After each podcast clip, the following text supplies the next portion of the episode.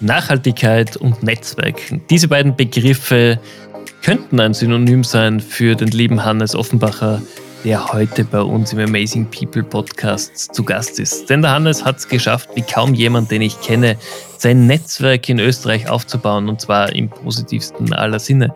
Denn er versucht, Menschen mit ähnlichen Ideen, einer nachhaltigen Vision zusammenzubringen, um nicht nur die jede einzelne Person voranzubringen, sondern das Ganze als Netzwerk und als Konstrukt für Österreich voranzubringen.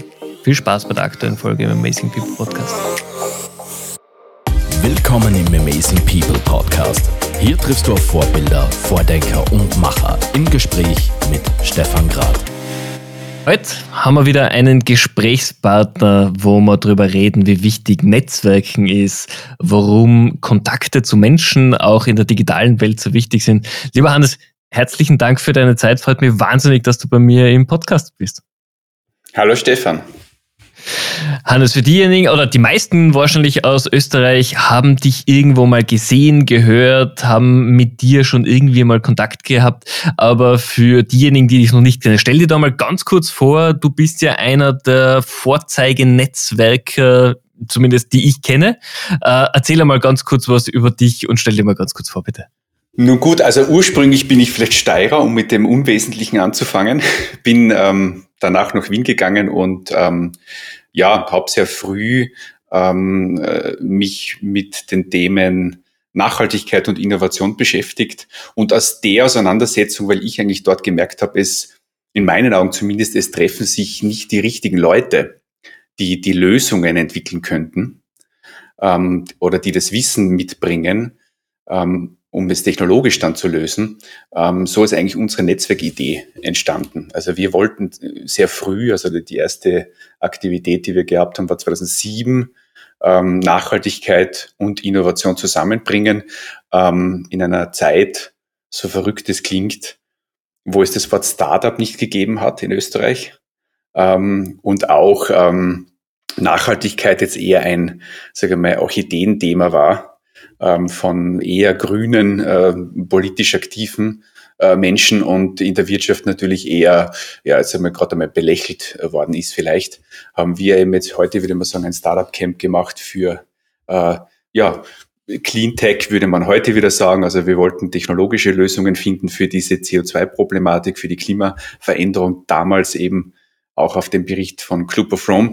Und so ist eben diese Netzwerkidee entstanden, äh, aus dem dann Vimoro äh, ja, gewachsen ist mit ganz, ganz vielen Konferenzen und Aktivitäten, wo immer das Ziel war, vor allem eben, und das glaube ich ist der große Unterschied zu vielen anderen Netzwerken, wir Diversität eigentlich immer im Fokus stehen gehabt haben, also immer darum gekämpft haben, und es ist tatsächlich ein Kampf manchmal, ähm, ganz unterschiedliche Leute zusammenzubringen und zu vernetzen. Ja, und nebenbei zweite Firma gegründet, Mehrblick Studio, ähm, ja, wo es primär um auch eigentlich wieder um Vernetzung geht, aber von Themen in mittelständischen Unternehmen, ähm, nämlich Design, Strategie und Innovation holistisch zu betrachten und die Potenziale dort zu erkennen und Projekte zu machen. Und ja, habe dann acht Jahre in Wien gelebt und lebe jetzt schon tatsächlich zehn Jahre in Innsbruck privat. Und äh, ja, bin weiterhin ähm, an den Themen dran. Jetzt haben wir 2023 äh, ein Jahr, in dem Nachhaltigkeit in aller Munde ist. Ähm, oftmals vielleicht nicht mehr ganz so ernst gemeint, wie es eigentlich der, der Grundsinn ist. Wie siehst du aber die Entwicklung? Du bist der Experte, du warst einer, der wirklich früh dran war an dem Thema. Ist es gut, dass das Thema in aller Munde ist? Hat sich was getan? Ähm, wo siehst du momentan die Ansatzpunkte? Also ich würde es mal zurückweisen, dass ich Experte bin in Nachhaltigkeit, ähm, weil da gibt es natürlich andere Leute, die jetzt vor allem im wissenschaftlichen Bereich dort ähm, wirklich den tiefen Einblick haben. Ähm, ich würde mich eher als, äh, als, Generalist sehen, der immer auch äh, sagen wir, die Wirtschaft gut versteht, ähm, sowohl als auch eben dann politische, gesellschaftspolitische Ebenen, als auch die Medienseite, als auch ähm, dann die, die klassische politische Agenda. Und äh, wir waren immer in der Mitte drinnen. Und äh, da sehe ich natürlich jetzt, wenn man zurückblickt, also wie Moro, die Aktivitäten sind jetzt eben ja 15, 16 Jahre lang äh, sind wir am Weg. Es ist schon, man merkt dann irgendwann, okay, ähm, also man wird älter. Ähm, und wir haben gerade heuer auch in Alpbach, beim Europäischen Forum Alpbach, ähm, wieder einen Podcast aufgezeichnet. Ähm, elf Jahre danach, äh, wo wir schon einmal einen Podcast dort über Nachhaltigkeit und Wirtschaft aufgezeichnet haben. Und da haben wir eben auch reflektiert, was hat sich getan eigentlich, wie verändert sich das alles? Und ich würde immer sagen, das Positive ist, naja, also Bewusstsein schaffen oder überzeugen muss man nicht mehr. Das, da würde ich sagen, da hat auch das große System übernommen. Da ist jetzt keine politische Partei aus, außer wahnsinnige Randerscheinungen ähm, nicht auf der Linie, dass das äh, natürlich ähm, eine Notwendigkeit ist, dass man in die, in die alternativen Energien geht und ähm, ja, aufs Ökosystem ähm, ein bisschen besser schaut. Ähm, die negative Variante natürlich in der Betrachtung ist, es reden unglaublich viele drüber, aber natürlich die Taten und die Geschwindigkeit vor allem der Transformation ist, äh, ist zu niedrig noch. Also bei dem Bewusstseinsstand, den wir jetzt haben, ähm, nachdem jeder Politiker und jeder Journalist ständig drüber redet und inzwischen auch die ganzen äh, CEOs, ähm, ist die Handlungsgeschwindigkeit so niedrig. Das sind so die zwei Betrachtungen, die ich sehe. Also grundsätzlich hat sich viel getan. Also wir haben auch reflektiert in Alpbach, wir hätten uns vor zehn Jahren nicht gedacht, dass das Thema so dermaßen durchdringend präsent ist. Also das hätten wir, glaube ich, auch optimistisch nicht gesehen. Wir hätten sicher geglaubt, dass mehr gekämpft werden muss dafür. Aber ich sage mal, man hat auch ein bisschen Unterstützung bekommen von so, ja, so Dingen wie äh, Putins äh, Fantasien, äh, der eigentlich ein großer Treiber jetzt gerade der Energiewende natürlich ist. Wie siehst du denn die doch sehr, ja, sagen wir mal, diskutierte Entscheidung, dass äh, auf EU-Ebene plötzlich äh, Atomstrom als grüne Energievariante deklariert werden kann? Das ist etwas, was bei vielen gerade für Kopfschütteln sorgt, weil man sagt, man hat jetzt dafür gekämpft, auf nachhaltige Energie zu setzen, wirklich sinnvolle Zukunftsstrategien zu machen und dann passiert sowas. Ach ja, da da, ich sage mal so, vielleicht ist, das ist für sich so ein großes Kapitel insgesamt, das ich ähm, sehe, dass natürlich, wenn das Bewusstsein bei den Konsumenten oder auch bei den politischen Kräften so hoch ist, ja, wie jetzt, äh, dann beginnt natürlich auch das letzte ähm, eher egoistische kapitalistische System plötzlich zu überlegen, wie können wir jetzt wieder was draus für uns rausziehen. Und dann entstehen so Dinge natürlich wie CO2-Preise und äh, CO2-Trading, ähm, Zertifikate ohne Ende, also da entsteht dann so eine eigene Dynamik, wo man natürlich versucht, eigene Interessen dort dann reinzupflanzen. Ja. Und ähm, da gibt's starke Kräfte, starke Lobbys, äh, die dann auch solche wahn wahnsinnigen äh, Dinge schaffen. Ähm, äh, ich, ich habe da keine große Meinung dazu. Ich glaube, jeder, der einen Funken Hausverstand hat, weiß, dass das Bullshit ist, ähm, äh, dass es in dem Sinne jetzt zumindest diese Atomkraft äh, in keinster Weise da dazu passt. Und eigentlich, und das ist ja der wesentliche Punkt, äh, technologisch und auch vom Vermögen hätte die Europäische Union natürlich alles, um jetzt, und das fehlt mir auch, äh, irgendwo einen Plan auszurufen, also nicht nur zu reagieren auf die Problematik von Russland, sondern eigentlich zu sagen, okay, bis 2040 wollen wir jegliche Energie, die wir brauchen, selbst produzieren können, nachhaltig. Und dann müsste man noch implizieren, auch die Technologien, die wir dafür brauchen, wollen wir selbst produzieren. Also sprich, ich kann die Photovoltaikpaneele natürlich auch nicht oder die Chips aus, aus China wieder importieren und mich dort abhängig machen. Ähm, da würde ich durchaus auf autonome ähm, ja, Zielsetzungen gehen und damit zumindest überlegen, durchspielen und dann sagen, okay, knallen wir mal richtig viel Geld rein quasi und bauen eine Green oder Good Impact Economy in, in der EU auf. Ja. Das fehlt mir ein bisschen. Also bis jetzt ist man reaktiv ähm, und man könnte da viel ambitionierter mit positiven Zukunftsbildern, mit großen Visionen eigentlich reingehen, ja. Jetzt sprichst du natürlich etwas an, was vielen am Herz liegt, spätestens seit dem ersten Covid-Lockdown. Damals gab es diesen Aha-Moment bei ganz vielen Menschen, nämlich, okay, wenn wir auf Produkte, Dienstleistungen von Asien ähm, einfach angewiesen sind, dann tun wir uns irgendwann einmal schwer. Und es gab diesen Trend, kauf lokal, unterstützt den lokalen Händler, die regionale Wirtschaft. Und das war ein von 0 auf 100 in wenigen Wochen. Und leider ist es aber ebenso schnell wieder abgeebbt, diese Denkweise, und wir waren wieder in diesem globalen Fokus drinnen. Wie siehst du das? Weil aus meiner Sichtweise Nachhaltigkeit ist natürlich das Ökologische, aber ich muss ja auch meinen regionalen Wirtschaftsstandort stärken, eben auf die Zukunft aufbauen und zu schauen, wie kann ich denn zukunftssicher agieren? Hm. Da sind wieder viele Themen verpackt drinnen. Also ich, ich denke mal, ich meine, das sind oft so romant romantisierende Kampagnen. Ja, also ich finde jetzt dieses Kauflokal, ähm, ja, ich habe das, also ich finde es jetzt ein bisschen zwiespältig, weil grundsätzlich müsste man vielleicht mal drinnen Kauf regional produziert. Das wäre schon mal für mich schärfer, weil ähm, natürlich ist der Unterschied, ob ich jetzt ähm, bei Amazon bestelle oder ähm, zu einem großen ähm, Elektronikkonzern, einem österreichischen Händler gehe der auch die Produkte aus China importiert. Ähm, naja, jetzt kann ich sagen, okay, es ist zumindest ein österreichisches Unternehmen, das hier Mitarbeiter auch hat und auch Steuern zahlt, wobei da müsste man schon wieder genauer schauen, ob alle österreichischen Händler tatsächlich auch wirklich nicht steuervermeidend agieren. Ähm, also es ist immer komplexer. Also ich, diese Verkürzungen und diesen sagen wir, emotionalen Kampagnen ähm, oder Diskussionen in dem Themenbereich Nachhaltigkeit ähm, sind halt immer schwierig, weil es ist halt einfach äh, komplexer und man kann komplexe Dinge oder Systeme nicht ähm, einfach betrachten. Geht nicht. Ja, es ist, es äh, ist einfach so und wenn man dann genauer hinschaut, dann, äh, dann kommt man halt von, von auf, auf viele Faktoren, die man damit bedenken müsste. Ja. Das heißt, die Frage, wird vielleicht auch nicht sein, man wird vielleicht auch nicht, also ich, mein Wunsch wäre, man, man muss nicht alles in Europa produzieren. Also mein Wunsch wäre eigentlich eine stabile, globale Gesellschaft, äh, mit verschiedenen Schwerpunkten, ja. Also wo China ganz klar sagt, okay, wir sind im Chip-Bereich, ähm, wir sind ein sicherer Handelspartner, es gibt keine Probleme. Also das wäre mein Wunsch. Also ich bin jetzt nicht für diese Abschottungsfantasien, ja. Ähm, aber natürlich in dem Moment, wo Systeme labil werden, muss man halt zumindest ähm, ja im Sinne der Sicherheit ähm, überlegen, wie könnte man zumindest einen Teil äh, wieder äh, unabhängiger werden. Ob das tatsächlich gelingt bei Schlüsseltechnologien ist eh eher sehr fragwürdig. Das muss man auch ganz klar sagen. Also man wird, nur weil man es will, äh, kann man nicht unbedingt alle Technologien ähm, ja, in der EU plötzlich umsetzen, zumindest nicht von einem Zeithorizont unter 50 Jahren vielleicht, ja. Ja, das ist ja doch eine sehr, sehr langfristige Planung, die man einfach für solche Themen braucht.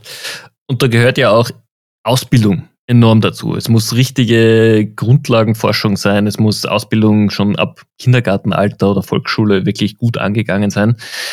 Ähm, und das ist etwas, was ich auch mit Unternehmern wahnsinnig gern bespreche, so der eigene Weg. Und, und wahnsinnig viele Unternehmer, die sehr erfolgreich worden sind, die aber immer noch Mensch geblieben sind, also ganz zugänglich, sind diejenigen, die sagen, mir ist eigentlich der Hausverstand für wichtiger als jetzt tatsächlich so der, der Ausbildungsweg von vielen, weil wenn dieses Mitdenken da ist, kann ich meine, meine Leute äh, im, im Fach ausbilden.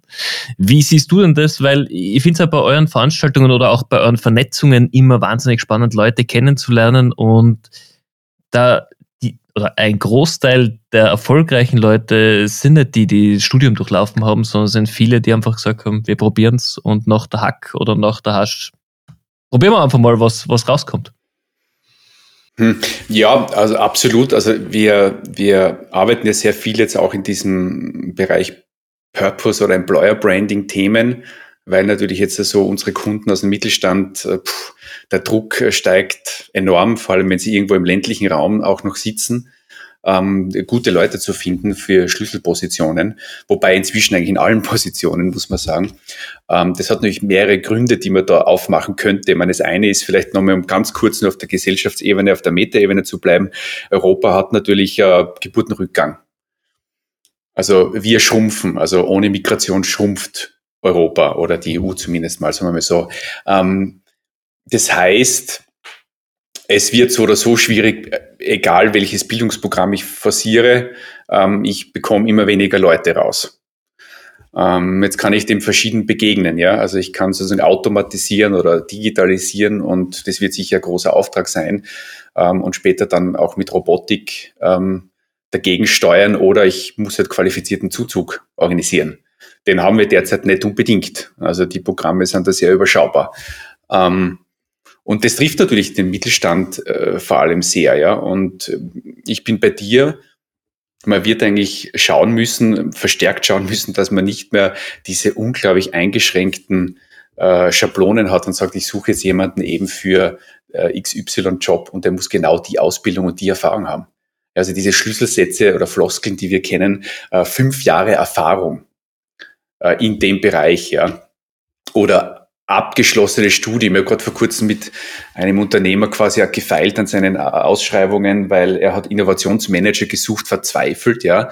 Ähm, und hat ihm reingeschrieben, so Floskeln eben, Erfahrung im Innovationsmanagementbereich, einschlägiges Studium, ja. Und dann wird's halt eng. Dann wird's halt unglaublich eng und dann muss man halt sich überlegen, ähm, braucht es das tatsächlich? Ist diese vor allem auch formale Bildung tatsächlich in den Feldern so relevant? Ich meine, Biochemiker wird man nicht das Quereinsteiger holen, das ist vollkommen klar. Aber in vielen anderen Bereichen, ähm, ob das jetzt Kommunikation ist oder Innovationsthemen, ich glaube, da kann man sicher, muss man wahrscheinlich breiter denken. Und da gibt es auch diesen Spruch, den ich sehr gut finde. Ähm, ich glaube, er geht am um, Higher uh, Attitude und Train Competence.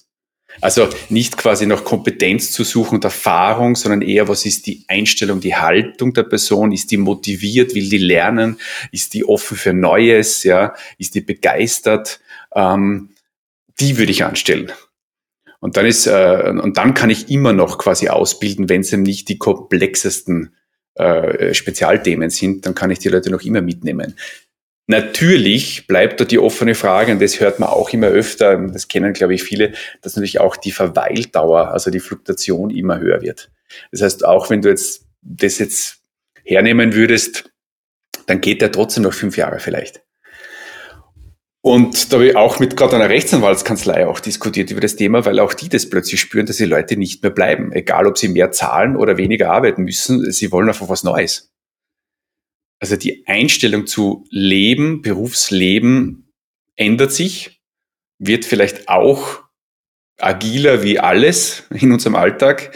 Ähm, und ich sage dann immer was ganz Böses zu den Verzweifelten äh, unter den Unternehmern, die äh, verständlicherweise vielleicht auch ein bisschen grantig werden und sagen, die wollen, die wollen irgendwie nichts, was du ihnen bietest und dann gehen es doch wieder. Und das ist natürlich auch frustrierend, weil du investierst viel auch persönlich in die Beziehung zu diesen Personen, bildest sie aus, gibst ihnen ein Umfeld und dann geht er wieder.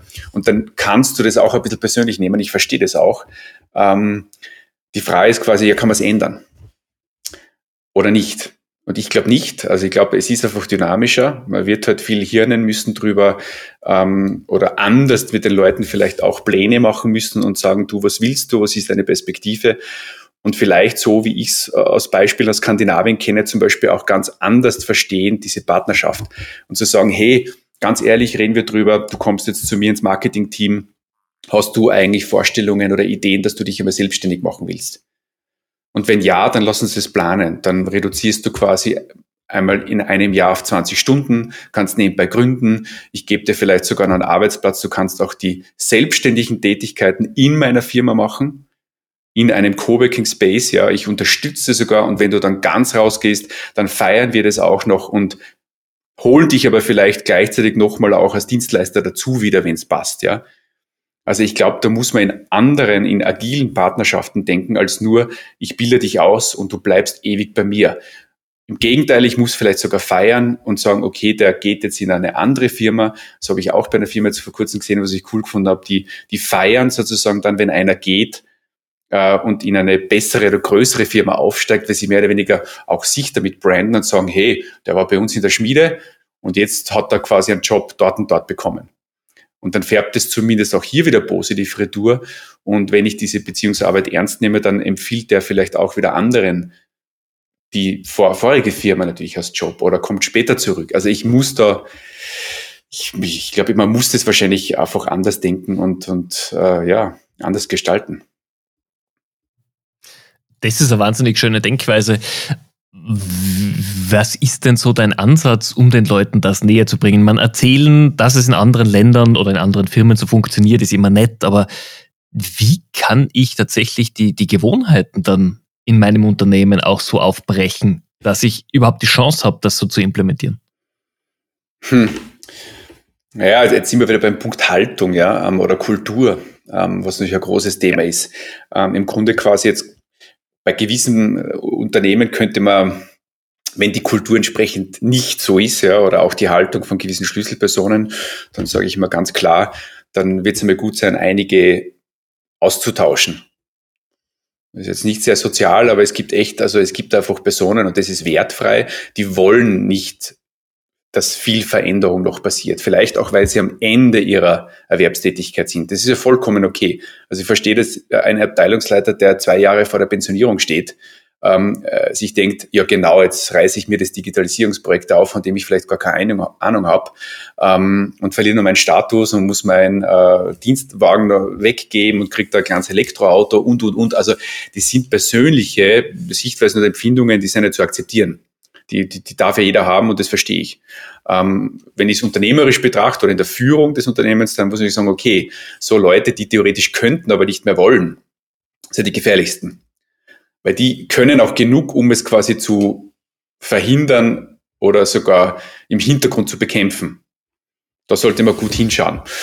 Und dann muss man, glaube ich, natürlich einfach äh, Bilder schärfen und, und öffnen und viel auch nach außen gehen, vielleicht mehr und mit Leuten reden und äh, zum Beispiel auch verstehen, ähm, dass man eben nicht mehr jemanden holt und der dankbar ist, dass er ewig in deiner Firma bleibt, egal wie die Kultur und die Rahmenbedingungen sind, sondern dass man vielleicht eher in, ich sage mal so, ich bringe mal das Beispiel mit den Handyverträgen.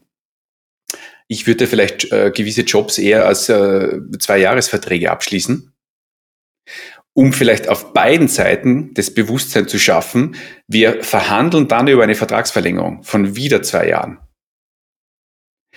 Aber ich gehe nicht in diese Kultur von früher eben, wenn jemand einmal bei mir angestellt ist und gut bezahlt kriegt, der bleibt eh.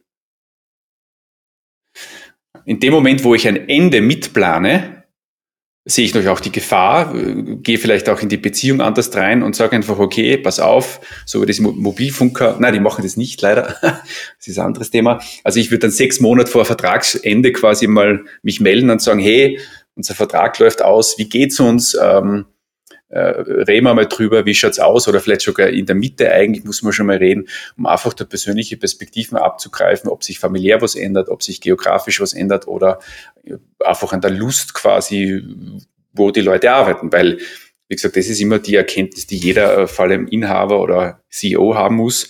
Die Guten können sich's aussuchen. Sie haben immer mehr Möglichkeiten. Punkt. Das heißt, ich muss, wenn ich, ich allein da die Haltung äh, ein bisschen forciere, dass ich grundsätzlich davon ausgehe, dass Leute gehen, obwohl es im Unternehmen gut ist, äh, dann kann ich, glaube ich, schon mal viel gewinnen in der, in der Sichtweise. Und dann wird es auch entspannter, weil äh, die, der Grant oder die Enttäuschung ist ja nur deswegen da, weil man was anderes erwartet. Also ja. das Erwartungsmanagement muss geändert werden in diese Beziehungen und dann kann man einiges, glaube ich, äh, im Positiven auch wahrscheinlich gestalten. Das, das finde ich eine sehr schöne Herangehensweise. Was ja auch gerade in den sozialen Netzwerken oft diskutiert wird, ist das Thema, dass man die Leute, die ja echte Macher sind, die wirklich was bewegen, die diese Eigenmotivation haben, dass das ja die schwierigst oder absolut schwierigste Gruppe Menschen ist, die man als Mitarbeiter finden kann, weil die muss man begeistern, denen muss man einen Sinn geben, denen muss man auch die Freiheit geben, sich zu entwickeln. Ähm, und in meiner Wahrnehmung bist du ja so das Paradebeispiel dafür. Du bist ja auch jemand, dem man nicht sagen muss, komm Hannes, mach mal, sondern du kommst ja selber auf Ideen. Du willst gestalten, du willst äh, dich ausprobieren. Und ich bin auch sicher, du wirst mal Sachen ausprobieren, wo du danach sagst, hat nicht funktioniert. War es für dich jemals ein Thema, in ein Angestelltenverhältnis zu gehen? ähm, ich habe ganz am Anfang habe ich ein paar Jobangebote aus dem gesellschaftspolitischen Bereich bekommen. Ähm, habe aber immer abgelehnt. Also für mich war es jetzt im Grunde jetzt nie ein Thema, ähm, in, dies, in diesen frühen Jahren auf, auf keinen Fall, ja. Und heutzutage also das eher unwahrscheinlich. Also weil natürlich hat man seine eigenen Projekte und seine Freiheit. Also es, es ist das, was ich schon mache, ist so in Residence äh, wo ich halt für sechs Monate ähm, in ein Unternehmen quasi regelmäßig mitwirke im Bereich Innovation äh, oder Branding, ähm, einfach als Sparing-Partner und auch aber eben, und das ist genau der Punkt, wie du sagst, auch das anpacken, weil man oft schon sieht, ich meine, du bist ja auch Experte mit den Tools, äh, du kommst oft in Abteilungen, Marketingabteilungen rein, ähm, im Mittelstand vor allem, was ja vollkommen verständlich ist, für die sind gewisse Dinge Hürden oder sie würden sagen, da brauchen wir unglaublich viel Budget oder die IT-Abteilung erzählt da, wie kompliziert jetzt ein, ein Newsletter ist äh, zu machen oder das Logo auf der Website zu ändern. Und es ist ganz gut, wenn du dann quasi dort reinkommst und sagst, Leute, ohne dass du der Gegner vielleicht bist, auch wenn sie es dann oft so spüren, du sagst, Leute, heutzutage nein. Also wenn die Web, wenn, wenn, wenn deine IT-Abteilung dir CEO erklärt, das Ändern von Logos auf der Website kostet so viel Stunden oder ist kompliziert, dann hast du schon ein großes Problem. Ja? Dann, dann musst du schon, äh, glaube ich, neu aufräumen. Ähm, abgesehen davon, dass die IT-Abteilung nicht die Website oder Kommunikation betreuen sollte.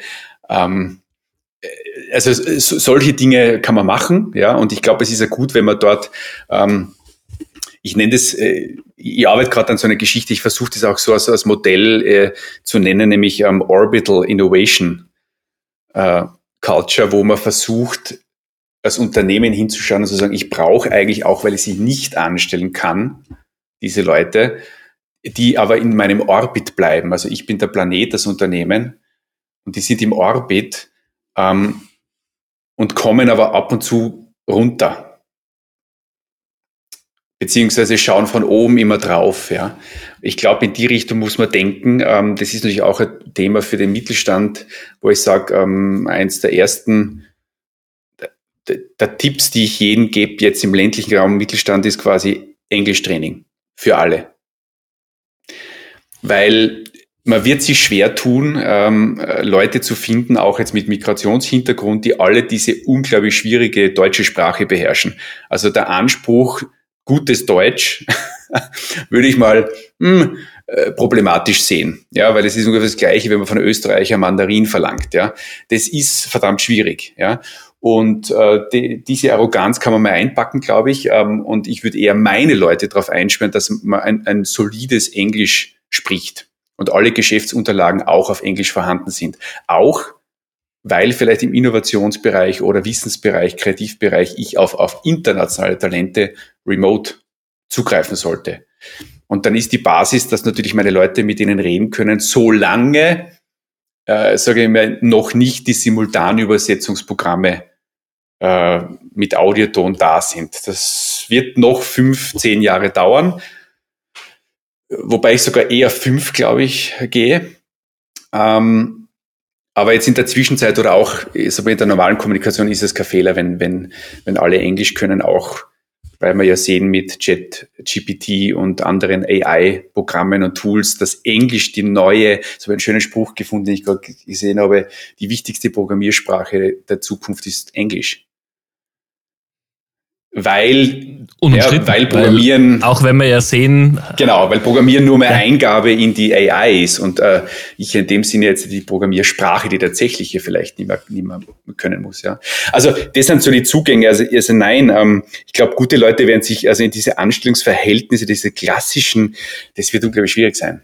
Das, das wird ähm, immer schwieriger werden. Ich, ich glaube, anderer, anderer Ansatz ist vielleicht auch, und das ist auch ein großes Thema ist, dass ich, ich bin inzwischen ein Feind von diesem, äh, diese Sichtweise, dass alle Unternehmen jetzt agil werden müssen oder alle Mitarbeiter und innovationsfreundlich.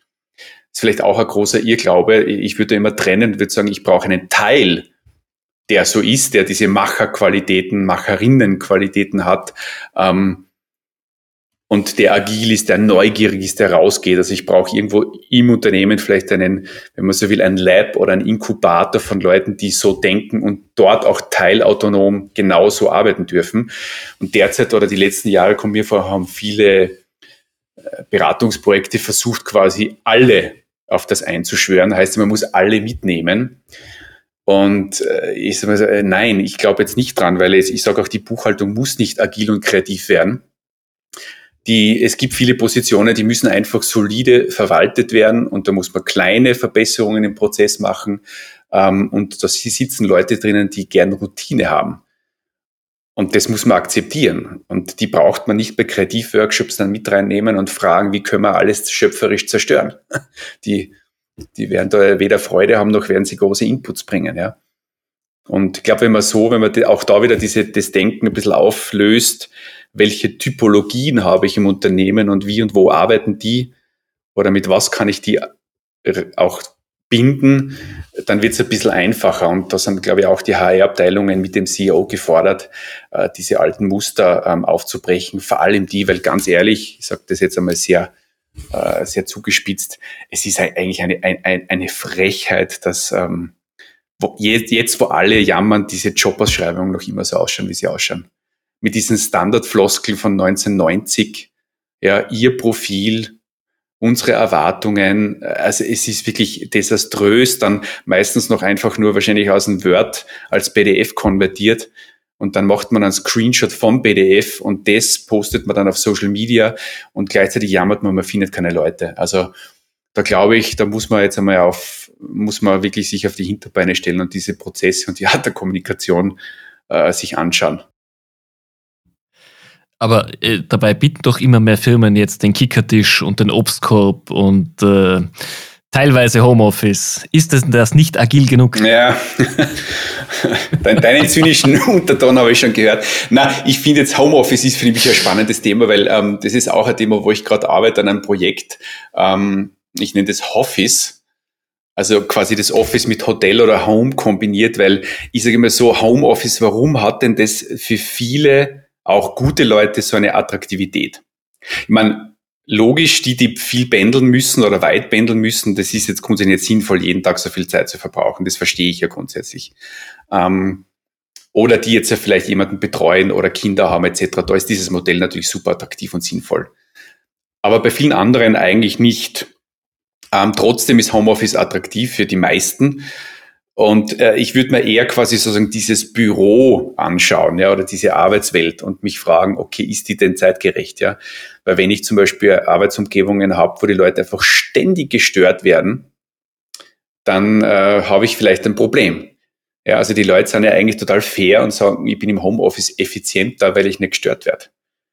Ich würde aber mich als Unternehmer oder Inhaber fragen, ja, warum wird denn jeder gestört? Warum haben wir das in eine Kultur des hochfrequenten äh, Störens von jedem, ja. Hast du kurz Zeit, immer ins Büro gehen, kurz anrufen, ja.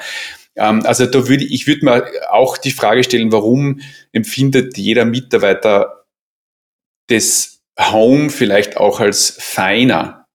Also das sind so zärtliche Faktoren, die, die ich da sehe, dass gerade wenn wir alles digitalisieren, alles automatisiert wird, äh, technologisch wird, dann braucht es eigentlich so diese einen Gegentrend und das, ich würde das eher als Humanisierung sehen.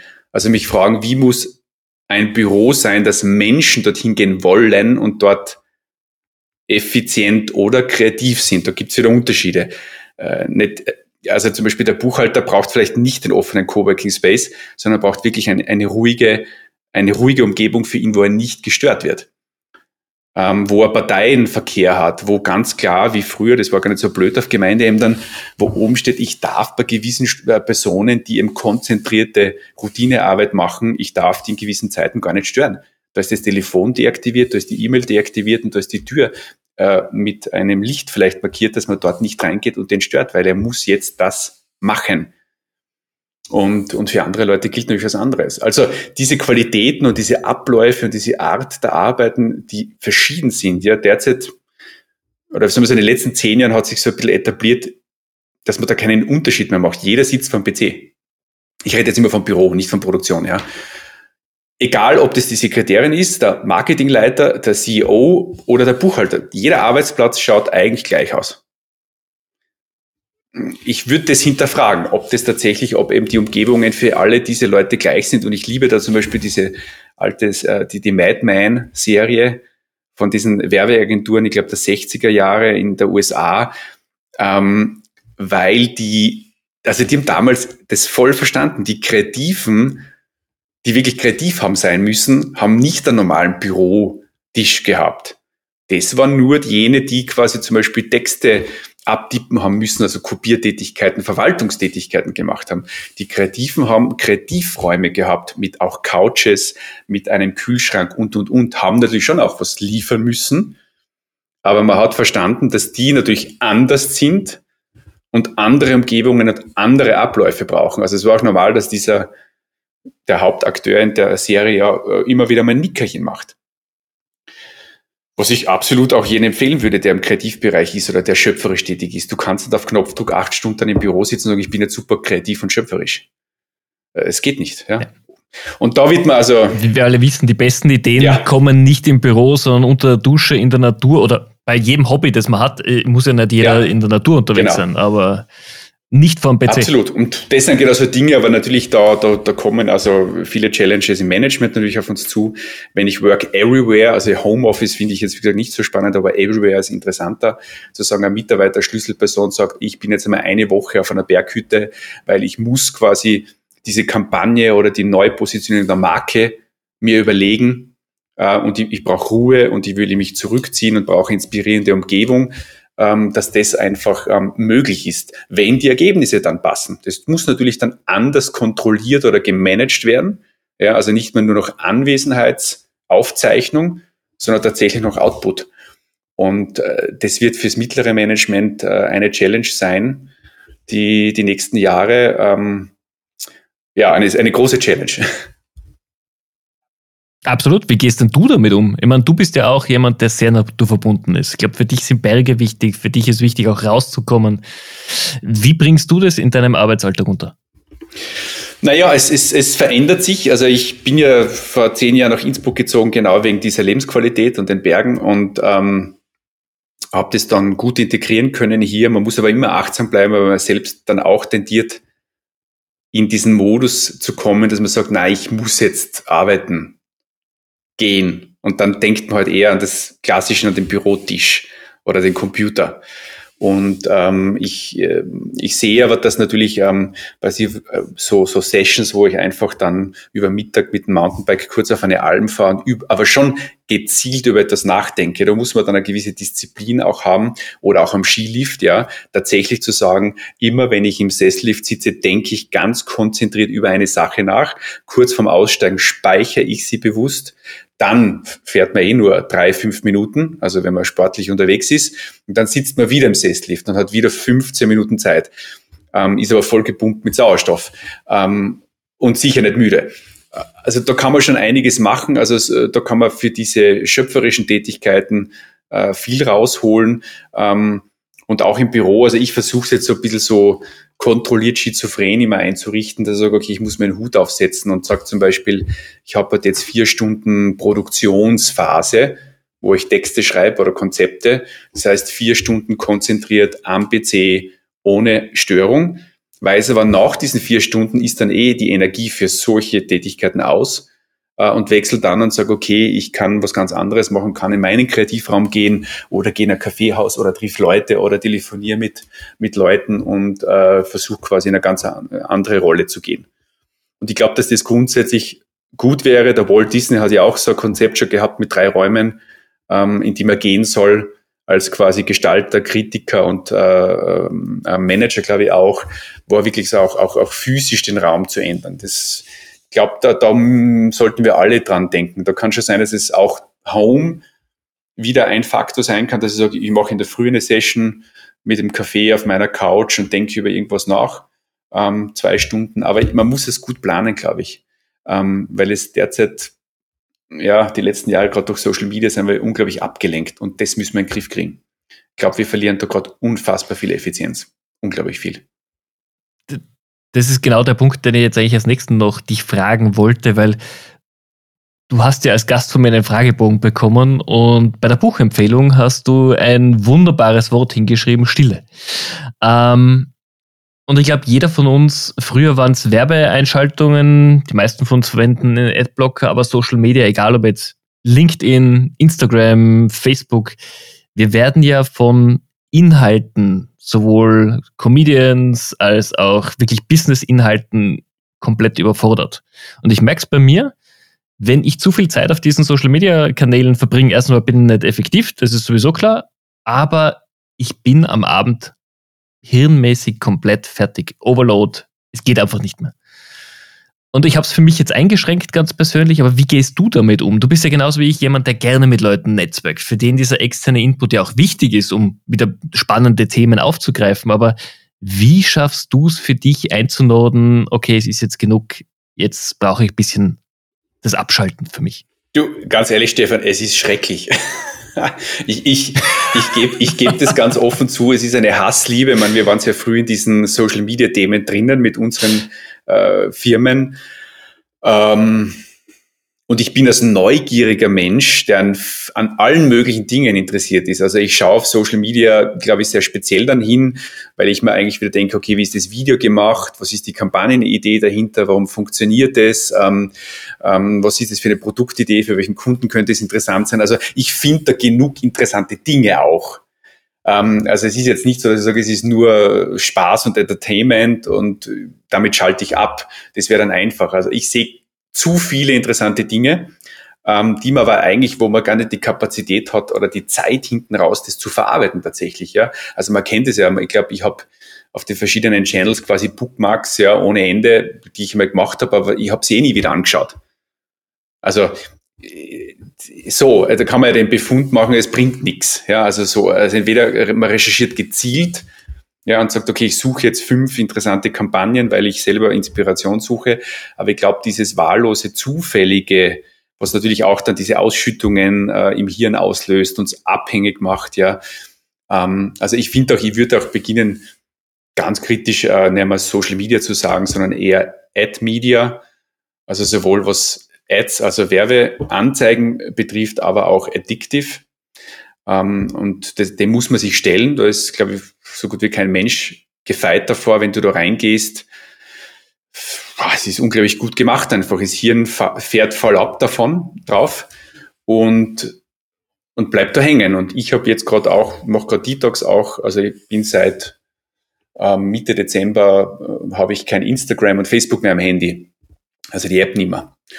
Und einfach weil ich gewusst habe, ich bin über Weihnachten, Silvester eh in der Natur und will da gar nicht das mitnehmen und es, es tut mir auch nicht so, nicht mehr so gut. Und ja, bin jetzt noch immer auf Detox in dem Sinne und lustigerweise, überraschenderweise, es geht mir nicht ab. Also ich habe jetzt nicht den Reflex, dass ich die App suche am Handy. Das, das hätte ich nicht geglaubt.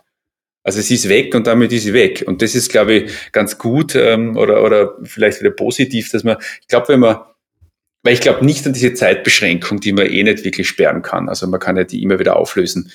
Ich glaube, man muss die App einfach löschen. Und wenn man ganz kritisch ist zu sich, ich meine, ich kann mich ich habe noch gelacht über meine Elterngenerationen, die, die immer äh, Fernsehwerbung schauen und Radiowerbung hören, ja. Aber ehrlicherweise war das sinnvoll, weil die sind in der Zeit aufs Klo gegangen oder äh, haben was zum Essen geholt. Ähm, aber wir oder auch die nächsten Generationen teilweise, wir tragen ja nur mehr die Werbesendung vor dem Kopf herum, ja. Und das ist ein vielfältiges Problem. Ich finde es auch auf LinkedIn inzwischen schwierig, weil einfach alles nur mehr Promotion ist. Ähm, und ich, ich sehe nämlich mit Wehmut ein bisschen diese Anfangszeit von Twitter zurück, wo jeder eigentlich irgendwie sinnvolle, interessante Artikel geteilt hat und nicht nur zynisch, beleidigend, äh, alarmistisch oder selbstvermarkterisch ständig was gepostet hat. Da ist aber jeder drin von uns. Also auch ich poste natürlich Dinge von mir. Ähm, aber wie viel es noch bringt, nachdem der Raum ziemlich voll ist und alle schreien, weiß ich auch nicht. Also wir sind da erst gerade beim Überlegen, ob dieses Posten überhaupt einen Sinn macht ähm, oder in welcher Form. Und es geht ganz klar in meiner, meinem Gedanken zumindest in, in, in Branding also wirklich zu überlegen, Projekte zu machen, die tatsächlich so besonders sind, dass Leute drüber reden wollen, von sich aus. Ähm, und auf der anderen Seite natürlich Werbekampagnen ganz klar zu platzieren, das muss, das gehört dazu zum Mix. Aber, aber so dieses abstruse, ja, wir müssen jetzt dreimal in der Woche irgendwas posten, weil wir müssen gesehen und gehört werden ständig. Oh, oh, oh, da glaube ich, dass das ziemlich am Ende ist. Ähm, weil das, das tun so dermaßen viele jetzt.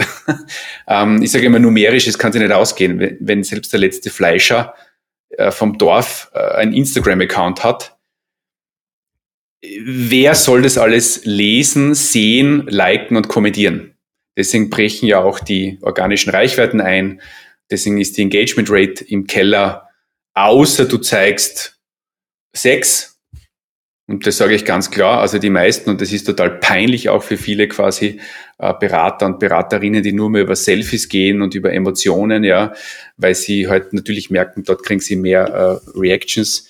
Aber es ist eigentlich eine Entwicklung, die natürlich eigentlich peinlich ist und lächerlich und auch nirgends hinführen wird. Weil es wird mehr Nachahmer geben und dann ist wieder, die Wirkung fällt dann wieder in den Keller. Und ich glaube, dass man mit der Zeit was anderes machen kann. Also effizienter inzwischen. Jetzt, äh, da hundertprozentig, das unterschreibe ich sofort. Jetzt hast du aber natürlich auch gesagt, ich weiß es ja von dir, dass du auch natürlich begeisterter Fotograf bist.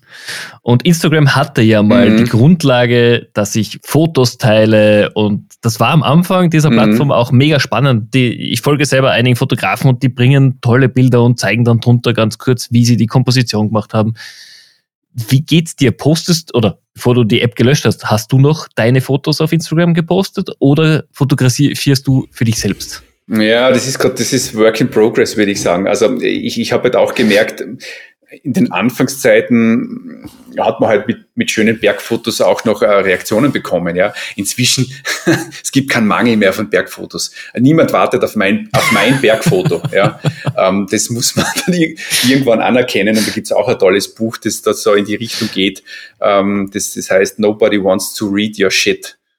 Und ich finde es ganz gut, man könnte es auch umdeuten, nobody wants to like your post, ja, also es interessiert eigentlich niemanden, ja, außer die Person ist äh, Freund, Familie oder steht auf dich oder ich weiß es nicht, ja, aber in Wirklichkeit interessiert es niemanden. Kann man ganz ehrlich ähm, demütig auch anerkennen, dass das eigene Leben jetzt nicht so unbedingt so wichtig ist, ja. Ähm, also die Frage ist, was tut man damit noch? Ja, ich weiß es selber noch nicht. Ja, also äh, äh, ich bin da ein bisschen im Zwiespalt, ob ich jetzt Instagram auch eher beruflich dann nutzen sollte. Also eben auch mehr Selfies machen sollte und irgendwie, äh, ich weiß es nicht. Mich, mich nervt's eigentlich. Ich will's eigentlich nicht. Da kann man dann unternehmerisch überlegen, muss sie es aber machen. Aber ich glaube eher, mich zieht's eher dorthin zu sagen, wenn, dann muss das, der Content so interessant oder anders oder speziell unterhaltsam sein, dass er wirklich eine Durchschlagskraft hat. Und wenn mir das nicht einfällt, dann denke ich nur länger nach. Aber random Stuff werde ich jetzt nicht mehr machen. Also es muss, es muss einfach irgendwo eine Strategie oder eine Überlegung haben. Ähm, ausgenommen ist natürlich, wenn jemand sagt, na, ich mache das nur für mich und das habe ich auch eine Zeit lang gemacht, dieser Fototagebuch. Ähm, aber wenn es nur für mich ist, dann reicht eigentlich wieder auch Google Fotos oder Apple Fotos, weil das sortiert dir das eh wunderbar und macht auch Slideshows und Videos inzwischen. Dann, dann müsste ich jetzt auch nicht mehr teilen, ja. Also, ich glaube, Rich Content oder, oder wirklich die Überlegung, wie kann ich wirklich, und das ist, glaube ich, ein großer Punkt noch, ich glaube, wir verlieren derzeit unglaublich viel Energie also gerade so diese Stories und Reels, ja, wenn ich da jedes plötzlich Kameramann und schneidet Videos und vertont sie. Ähm, und das schaut ja cool aus. Aber ich glaube, wenn man da überlegt, ich nehme die Zeit aus einem halben Jahr Instagram, Arbeit ohne große Wirkung und mache in der Zeit, also das sind Dinge, die mich gerade auch locken, ich mache drei geniale Poster oder Postkarten mit provokant lustigen Sprüchen zum Thema Innovationskultur und stelle die dann online zum Kaufen. Also habe ich einen anderen kreativen Output. Da reden wir wieder von Entschleunigung und Stille. Also ich glaube, man muss von der Geschwindigkeit raus, weil die produziert seltenst Top-Qualität und alles, was jetzt unter Influencer läuft, sind eigentlich dann hochprofessionelle Produktionsfirmen dahinter schon ähm, oder super talentierte Medienproduktionsleute, eben junge Videographer, Fotografer, die nichts anderes machen im Urlaub, als Drohnen rauszuschicken. Und das schaut natürlich mega aus, aber wenn, das, auch das wird mehr und verliert eigentlich dann irgendwann an, ja, an, an Effekt. Das ist ganz spannend. Also die, also ich, ich, ich glaube, alles, was schnell ist, kann man mal in Frage stellen.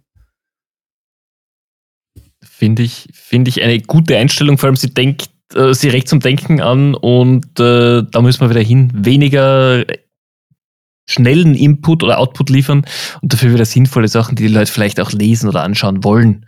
weil, wie du sagst, es kommt halt sehr viel Duplikate auch raus. Man versucht Themen aufzugreifen, die andere schon machen. Aber das ist halt nicht mehr authentisch. Mhm. Überhaupt nicht, ja. Und auch bei Unternehmen ist es das Gleiche. Also das kann man dort gleich sehen.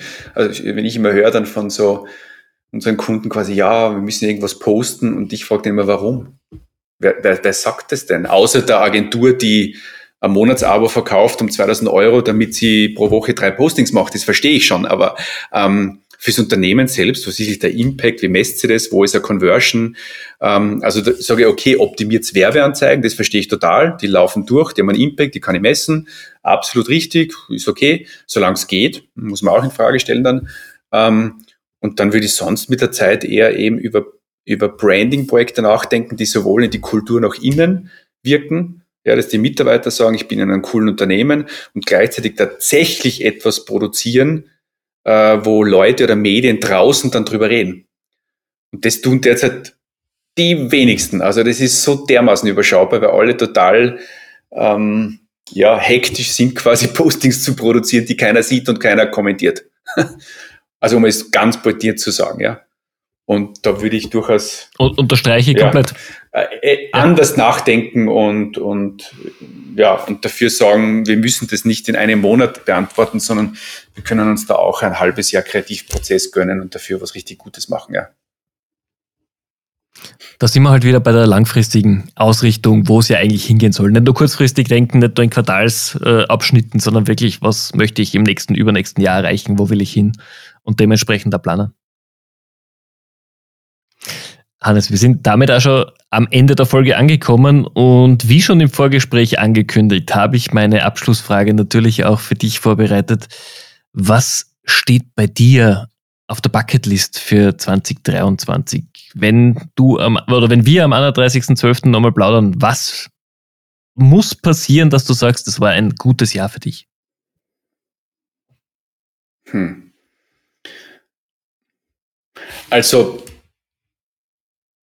beruflich würde ich das so spüren, wenn ich merke, okay, diese neuen Themen und Aktivitäten, die wir so in der Covid-Phase auch entwickelt haben, ähm, schaffen es quasi einen Sog zu erzeugen und die richtigen Leute anzuziehen und die richtigen Unternehmen. Und man merkt, okay, das, es gibt sie quasi, die gemeinsam mehr bewegen wollen, äh, da entsteht eine Dynamik, ähm, wo man nicht mehr nur, man sagt immer so, vom, vom Shift zum Drift. Ähm, das, das, das wird dann das für mich ganz klar quasi im Gefühl bestätigen und, und ich wäre zufrieden. Ähm, und, und rein privat gesehen quasi strebe ich total danach, dass ich so nach diesen hektischen Jahren natürlich auch irgendwo mit diesen ganzen irrsinnig, irrsinnigen Entwicklungen, ähm, dass ich wieder eine höhere äh, Gelassenheit äh, habe. Also am Ende des Jahres merke, okay, es gibt wenig Hektik oder, oder ähm, es gibt viel auch Himmelszeit, wie ich das für mich einmal formuliert habe. Also mehr Himmelszeit als die letzten Jahre nochmal. Also Zeit unter freiem Himmel. Das ist eigentlich ein ganz guter Indikator für mich, ähm, ob ein gutes Leben lebe. Das ist aber ein schöner Wunsch. Also ich hoffe auch oder ich wünsche dir, dass du das auch in diesem Jahr umsetzen kannst, weil Hektik haben wir genug im, im Business und ein bisschen runterfahren, das Tempo, so wie wir eh heute besprochen haben, ich glaube, das tut jedem von uns ganz gut. Absolut. Hannes, vielen herzlichen Dank für deine Zeit, war mega spannend. Ähm, ich glaube, wir könnten locker noch einmal eine Stunde weiter plaudern. Äh, ich freue mich auf ein Wiedersehen auch in dem Jahr. Ich hoffe bei euch, oder ich weiß, dass bei euch sogar wieder einige Veranstaltungen anstehen. Und ich freue mich auf jeden Fall, wenn wir uns da vor Ort auch wieder persönlich treffen und weiter plaudern. Ich mich auch. Danke fürs Gespräch. Danke dir. Ciao.